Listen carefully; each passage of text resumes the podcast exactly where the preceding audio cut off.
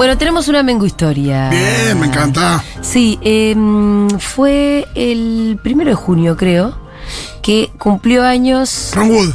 No, sí, también. Sí. Bueno, Otto Meiling. Mirá, Otto Sí, Meiling. Otto ¿Es el del Cerro Otto? Ese señor vive en el, vivía Ah. y vivió casi toda su vida en el Cerro Otto, pero el Cerro Otto no se, no se llama Otto por él. Ah, ah, ah, perdón. Se llama Otto por Otto, Otto. Guedeke, otro Otto. Otro. Muchos Pero- alemanes. Es por Otto, por Otto se Pero llama. este fue un Otto bastante particular. Uy, boludo, pará. Tenía mi mengu historia, no tenía mi cuaderno abierto. ¡Ay, la tengo que buscar! No. Esperamos ¿La tenés? No, pero no la. Sí, sí, la tengo, pero no la voy a encontrar nunca, porque mirá, este cuaderno es realmente.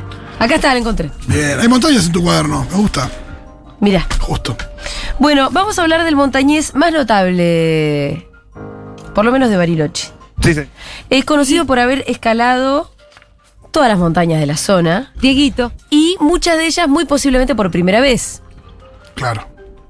O sea, digo muy posiblemente porque esas tierras estaban habitadas por pueblos originarios, eso ya lo sabemos, con lo cual, si hubo algún este mapuche que subió a la punta del tronador, no lo sabremos nunca, no tenemos registros.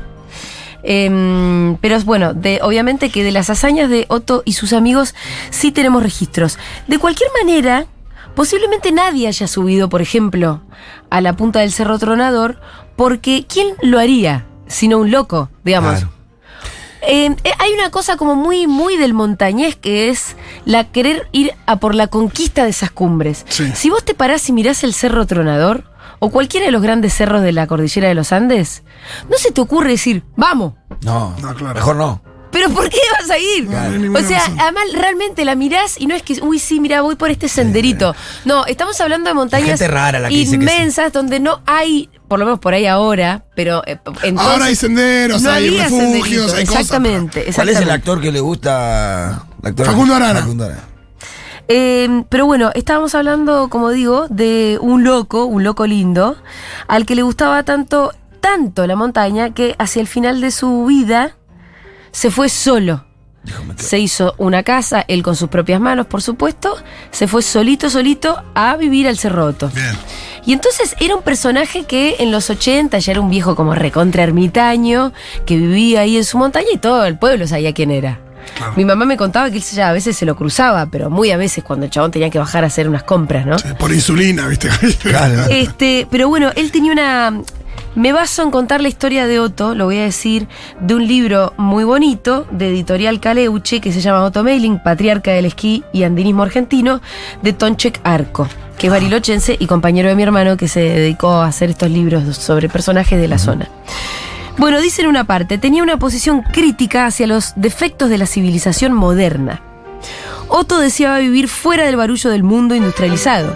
Por ello construyó su vivienda en un cerro, lejos del poblado. Allí se arreglaba sin electricidad y sin gas, aunque disponía de agua corriente y ducha y baño. Muy tras la sierra.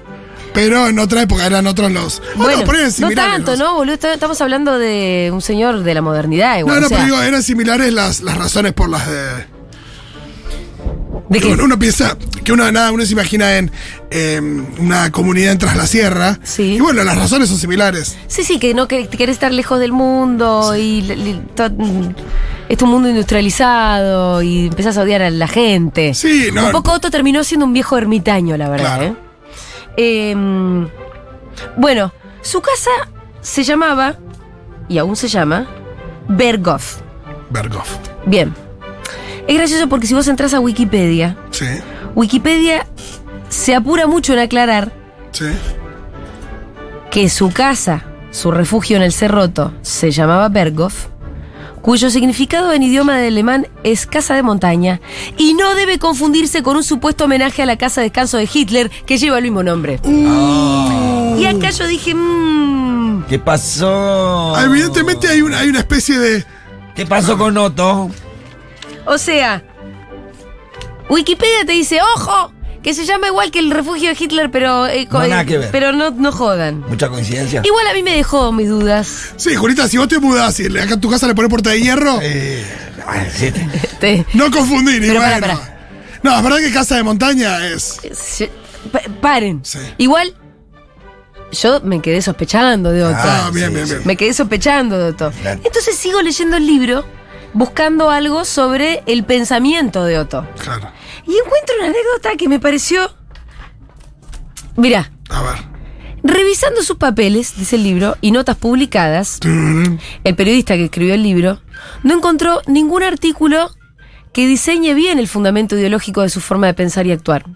La única excepción sería un discurso que Otto pensaba pronunciar en las bodas de plata del club andino, lo que no hizo por consejo de su amigo Juan Javier Neumeyer. O sea, hubo un amigo que le dijo, Otto, este discurso no lo digas. Ay, qué ganas de saber. Amiga, date cuenta o algo así. Amigo, este discurso no lo puedes decir. Pero ojo, el discurso sí fue publicado en el anuario del Club Andino Ay. ¿lo tenés ahí? No tengo exactamente el discurso transcripto, pero sí tengo la lectura que hace el periodista sobre de qué se trataba. En realidad, se trataba de un discurso eh, en el que Otto es muy crítico sobre las desviaciones de hacia el mundo del lucro y del negocio en el que terminó eh, en el que termina el montañismo y el deporte. Ajá. Algo le pasó a Otto en la vida, así que retengan este conflicto. Está bien, me gusta. Otto se ve que estaba puteando a alguien en ese discurso. Está bien.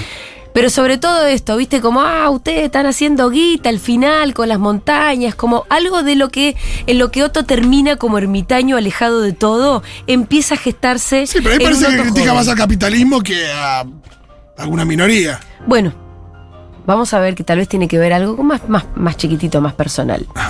Eh, Otto había llegado en enero de 1930. Vámonos de vuelta a la historia de Otto. Imagínense un joven Otto que venía de viaje desde Alemania. Él tenía pensado que iba a llegar hasta Chile. Pasó por Buenos Aires, se quedó algunos años, fue obrero de la construcción. Se tomó un tren, se bajó en Pilcanilleu, hizo dedo y llegó hasta Bariloche. Y dijo, y así está escrito en su propio diario, si estoy en el lugar más hermoso que puede existir, ¿para qué voy a seguir viaje? Entonces ahí se quedó. Em, ese mismo invierno, el invierno de 1930, hubo una gran nevada en Bariloche. El pueblo se cubrió de nieve y en una bajadita, Otto estaba caminando por su pueblo, y en eso, en una bajadita, aparece un señor bajando en esquíes. Y Otto vio Flashó. eso y dijo, Flashó. quiero eso. Flashó. Flashó mal. Y de esta manera se convirtió en el segundo esquiador de Bariloche. Me encanta. Ah, que era el otro, era el, el El otro era un, un chabón Neumeyer, un alemán que había llegado con esquíes desde Europa. Y en una de esas nieva en Bariloche, el chabón se, el chabón Se se calza los esquíes. hijo, Y pum, mía. se mandó por una calle. Sí. Por una bajadita de una calle. Y Otto dijo, Kelo. Claro. Claro. Me encanta. Así se hace amigo este chabón, va y le dice Eran Kelo. dos. Eran dos. Toma la Eh, birra, la cerveza artesanal. Ese señor que vio bajar, obviamente se convirtió en su amigo inmediatamente y compañero de mil aventuras, el famoso Neumeyer, el que le dijo, amigo, este discurso no va. Claro. Ajá. Era ese mismo, ¿eh? Amigo, date cuenta. Entonces, el 13 de agosto de 1931, los tres esquiadores locos, porque ya eran Otto Meiling, Neumeyer y otro loco más que se llamaba Krapp, fundan el Club Andino Bariloche. Me gusta porque dicen, somos tres, tenemos un club. Sí, sí, sí. claro. ¿No? Subieron todas las montañas, construyeron refugios, llegaron a la punta de todas las montañas, pero había una montaña a la que le tenían especial ganas. Es una que cualquiera que me está escuchando por, ahí, por esa zona sabe, porque realmente se ve desde todos lados y parece un merenguito porque está siempre nevada. Claro. Estamos hablando del Tronador. Tronador, claro. Es una de las montañas más El famosas, cerro. más emblemáticas y más hermosas que hay. El Cerro Tronador. Y los chabones querían subir al Tronador. Lo habían intentado varias veces, el Tronador los había expulsado, o con una tormenta, o con esto. No, no podían, no entraban, no podían entrarle y llegar a, y Es hacer el que, cumbre. el que le dice tronador por los ruidos. Porque a veces Claro. trona, porque, a mí, ca- yo, porque caen los yo fui varias veces a Bariloche, en un lugar Sí. que me encanta, y sabes que siempre se me suspendió esa excursión. Ah, ¿sí? Siempre nunca pude ir. Mira. Hice todas las demás menos esa. Bueno, Pito, algún día vamos a ir al Tronador. Es muy lindo. Había- Es de las cosas más hermosas no que sé se cuánto en queda este ahora, mundo. pero de chico me acuerdo fui a un glaciar que queda ahí como a orilla del tronador que se llama el Ventisquero Negro, es todo Total. oscuro, que va perdiendo cada año mucho. Sí, No sé si sí. queda algo. Eh, no sé, hace tiempo que no voy, la verdad. Bueno, la cuestión es que Otto y sus amigos querían ir al tronador, no podían, no podían. En eso, en febrero, no, en 1934, llega al pueblo un grupo de alpinistas italianos comentando su gana de subir al tronador. Ahí en Tano, Estaban- hablando medio Tano. en ahí. Tano, pe, pe, pe, pe, pe, pe, pe, estaban, eran alpinistas, este, muy bien equipados, diciendo, ah, vamos a subir el tronador. y ahí Otto y sus amigos se volvieron locos, dijeron, estos tanos van a venir y van a subir nuestro cerro. Pará, que acá Entonces, estamos nosotros. el loco Germán Clausen, el 4 de febrero de 1934, se les adelanta a los tanos Ah. y llega y hace cumbre el tronador. Hermoso. La cuestión es que, escuchaste cuento, porque los tanos suben, eran cuatro, y a los días bajan dos, Upa. desesperados, porque perdieron a dos amigos en la montaña. Y sí, pasaban esas cosas. ¿Qué pasó? Otto y sus amigos crean la primera comisión de auxilio de Bariloche. y dijeron, ah, los tanos te vamos a rescatar. Bueno, nunca rescataron a los tanos. Pero estaba creada la comisión. Pero estaba creada la comisión de auxilio de Bariloche. Por Me encanta que cada cosa que se les ocurría creaban algo, tipo, primer club de fútbol. Y con experiencia en regate, porque ya habían estado buscándolo, ¿no? Sí. Em, mira, Otto, el, el loco que hizo cumbre antes de los Tanos fue el Germán Clausen, Clausen. el 4 de febrero de 1934. Otto se quedó con las ganas, todavía no había podido. Opa. Bueno, hizo cumbre en el tronador Otto Meiling el 6 de enero de 1937. Ese día estaba nublado, es decir, el chabón llegó arriba, miró para abajo y no vio nada. Y aparte con, con lo que habrá, sido en ese tiempo, porque hoy vos tenés ropa térmica, No, ¿viste? vas a Bariloche, te compraste, alquilás esto, tenés botas, tenés de todo. Ahora, No, este Ah, ahí era, era medio a pelo, ¿eh? dos camisitas, tres buzos, una campera y dale, encaralo. Claro, ¿no? claro. Eh, bueno, les decía, Otto finalmente logró acceder a esa cumbre del Cerro Tronador, su, su, su cerro soñado. Y hoy el refugio del Tronador, ¿cómo se llama? Otto Mailing, me imagino. Refugio Tomeiling. Claro que sí. Otto subió por última vez al Tronador a los 80 pirulos. No, qué locura. Sí. Hay que tener ganas de joder. A los 80 años. ¿Y saben con quién subió? Con mi padrino. Mirá. Mi Ah. padrino fue un montañés famoso también. Eh, el mismo que nunca me dio bola, al que una vez le hice dedo. Dije, uy, estoy salvada, acá me levantan, es Dinko, mi padrino, y pasó de largo. Pero bueno, Dinko fue un. ¿De ese re macrista o no? Más que macrista, porque eh, yo también leí rápidamente un poco la historia de Dinko, que también tiene su librito. Ah, ese sí hizo el discurso nazi. Es que ese eh, Dinko era, Tenía bigotito. creo que austríaco. y creo Peor, que, porque y ese era porque me pongo- eh, porque los, los austríacos, porque No, porque en un momento lo llamaban a los nazis, ¿viste? Vengan, vengan, vengan. Eh, lo que pasa es que, de, de acuerdo a la historia que relata por lo menos el pobre Dinko, es que los comunistas fueron a la casa, le mataron al papá cuando él tenía seis años y el nene salió corriendo como en una película de Tarantino, Sí, claro. agarró una bicicleta, cruzó la frontera. ¿Dónde es que puede haber sido Dinko? Ahora estoy chamullando, capaz mi hermana está escuchando y me puede decir. Em, de acuerdo a la historia, a los origins de Dinko, los comunistas le mataron al papá en la cara. Con lo cual, Dinko, o sea, y sí, vos No, le- no, bueno, sí tiene sus. eh, sí, sí. Anda a entender después, ¿no? Bueno, em, esto, Otto sube al cerro por última vez a los 80 años cuando Dinko lo pasa a buscar por el refugio le dice, Otto, vamos al tronador. Y Otto le dijo, dale, vamos, sabiendo que era la última vez que iba a subir. Oh. El chabón fue, a los 80 años. Realmente es una cosa increíble, ¿o no? Sí, no, lo que yo a los decís vos, 80 la años. gana de romper la bola. Adelante la- de la cosa de la chimenea tomando sopa, andar subiendo cerro.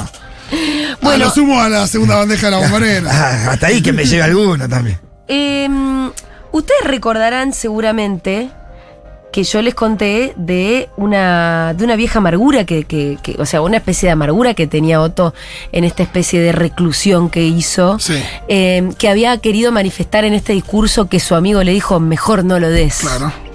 ¿Qué pasó? Mientras Otto promovía su diminuto centro invernal en el Cerro Otto, él tenía como una especie de centro de esquí, daba clases ahí, todo chiquitito. Sí. En el Parque Nacional de Huelhuapi había mucho progreso a un ritmo muy veloz eh, y la política general de parques nacionales le trajo a Otto Meiling una gran amargura, como dice el libro. Por recomendación y escuchen esto, porque acá entra una condesa en la historia. Por recomendación de la condesa de Sangro, una Gainza Paz, la Dirección de Parques Nacionales contrató en 1936 a un joven instructor austríaco como consultor de temas de esquí invernales, Hans Nobel. Sí. Macrista él seguramente, exitoso esquiador y también guía alpino, eligió el Cerro Catedral y desechó el Cerro Otto. Ah, claro, hicieron todo el proyecto catedral. Hicieron el proyecto Catedral Uy.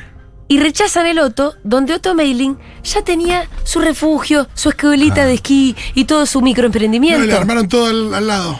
y le armaron todo en otro cerro. Ah. y que todo. catedral hoy es el centro, no hay un. No, y en realidad Hans Nobel tenía razón, porque si vos te fijas, el cerro. Catedral estaba más apto, pero por ahí requería más inversión. Sí, pero es un cerro de puta madre para ser esquiado. El cerro Otto es re chiquitito. Claro. No hay mucho donde. Sí, pero imagino que había más inversión, está más lejos. Igual, Em. evidentemente, esos no eran problemas para Otto. Ahí estoy buscando una página que se me fue ahora, Qué bronca, che. porque eh, quería terminar esta historia. Ay, lo mandó a la puta que los parió, seguramente. Sí, los mandó a la puta que los parió. No, lo que estoy buscando es la historia para que por ahí la encuentro. Por... Acá está, acá está, acá está. Acá está el papelito. Hans Nobel, el Sí. que llegó, el macrista este, que igual tenía razón. Todo muy porque, los apellidos, Y bueno, sí, no, sí. porque el Cerro Catedral está bien Sí, donde está. no había somos, ¿no? Pero bueno, se ganó muy pronto el encono de numerosos sandinistas del Nahuel Huapi, porque él vuelve a Europa, fue entrevistado por diarios europeos y los artículos que se publicaron no mencionaban en absoluto los esfuerzos barilochenses en pro de los deportes de invierno. Parecía como si Nobel hubiera descubierto la nieve y el esquí en Argentina. Tremendo. En uno de esos artículos, archivados entre los papeles de mailing, que ahí ya empezaba a masticar bronca, se menciona con cierto desprecio todo lo que conoció Nobel en Argentina y entre otros datos inexactos, atribuye al joven visitante la primera ascensión invernal al Cerro Tronador No. y que la había realizado solo y sin dificultades. Ah, no. No, ahí se pudrió todo. Bueno, Otto Meiling contestó con una réplica oportuna, la que su- eh, publicó en otra revista alemana, y la tensión con Nobel iba a perdurar para siempre. Quiero una película de esto, ¿eh? La apertura del, cer- del centro de esquí en Catedral perjudicó mucho el desarrollo en el Cerroto.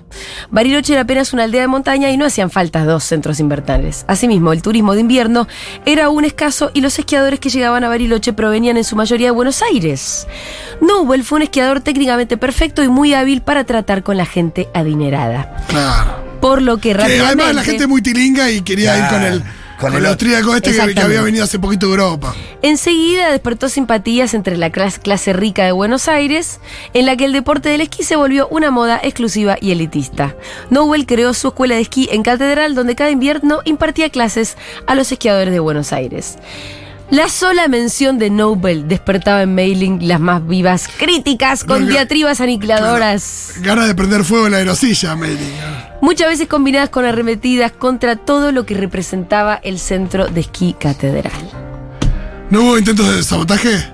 No sé. Quiero Lo que sí te puedo decir es que es eh, Otto Meiling terminó eh, solo y bastante amargado. Bueno, en realidad eso no lo sabemos, pero ermitaño seguro en su refugio del Cerro Otto, eh, llamado Berghoff.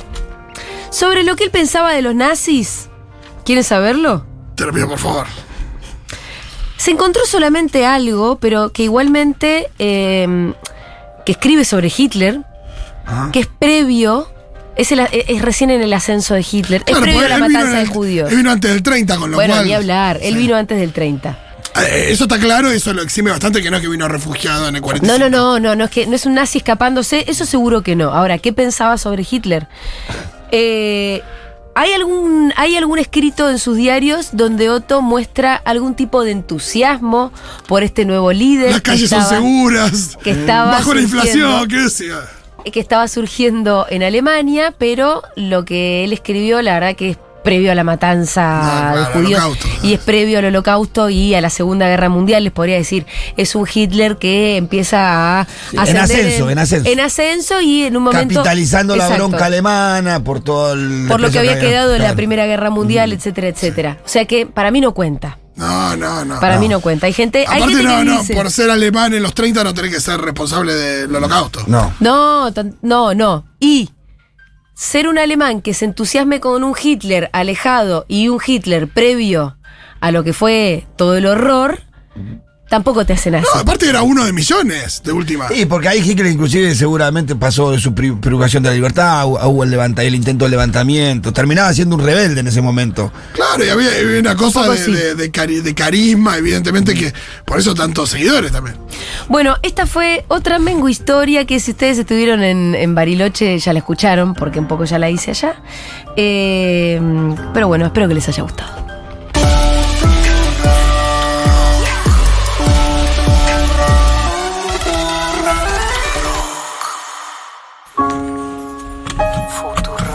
Así es la vida. Radioteatro en 30 segundos. Amigos, me depositaron los 180 mil dólares. Bien, Facu. Sí, qué bien, Facu. Yo vengo de firmar la escritura de las chacras en el mar. Bueno, Andy, al fin sale ese negocio, man. Bien, Andy.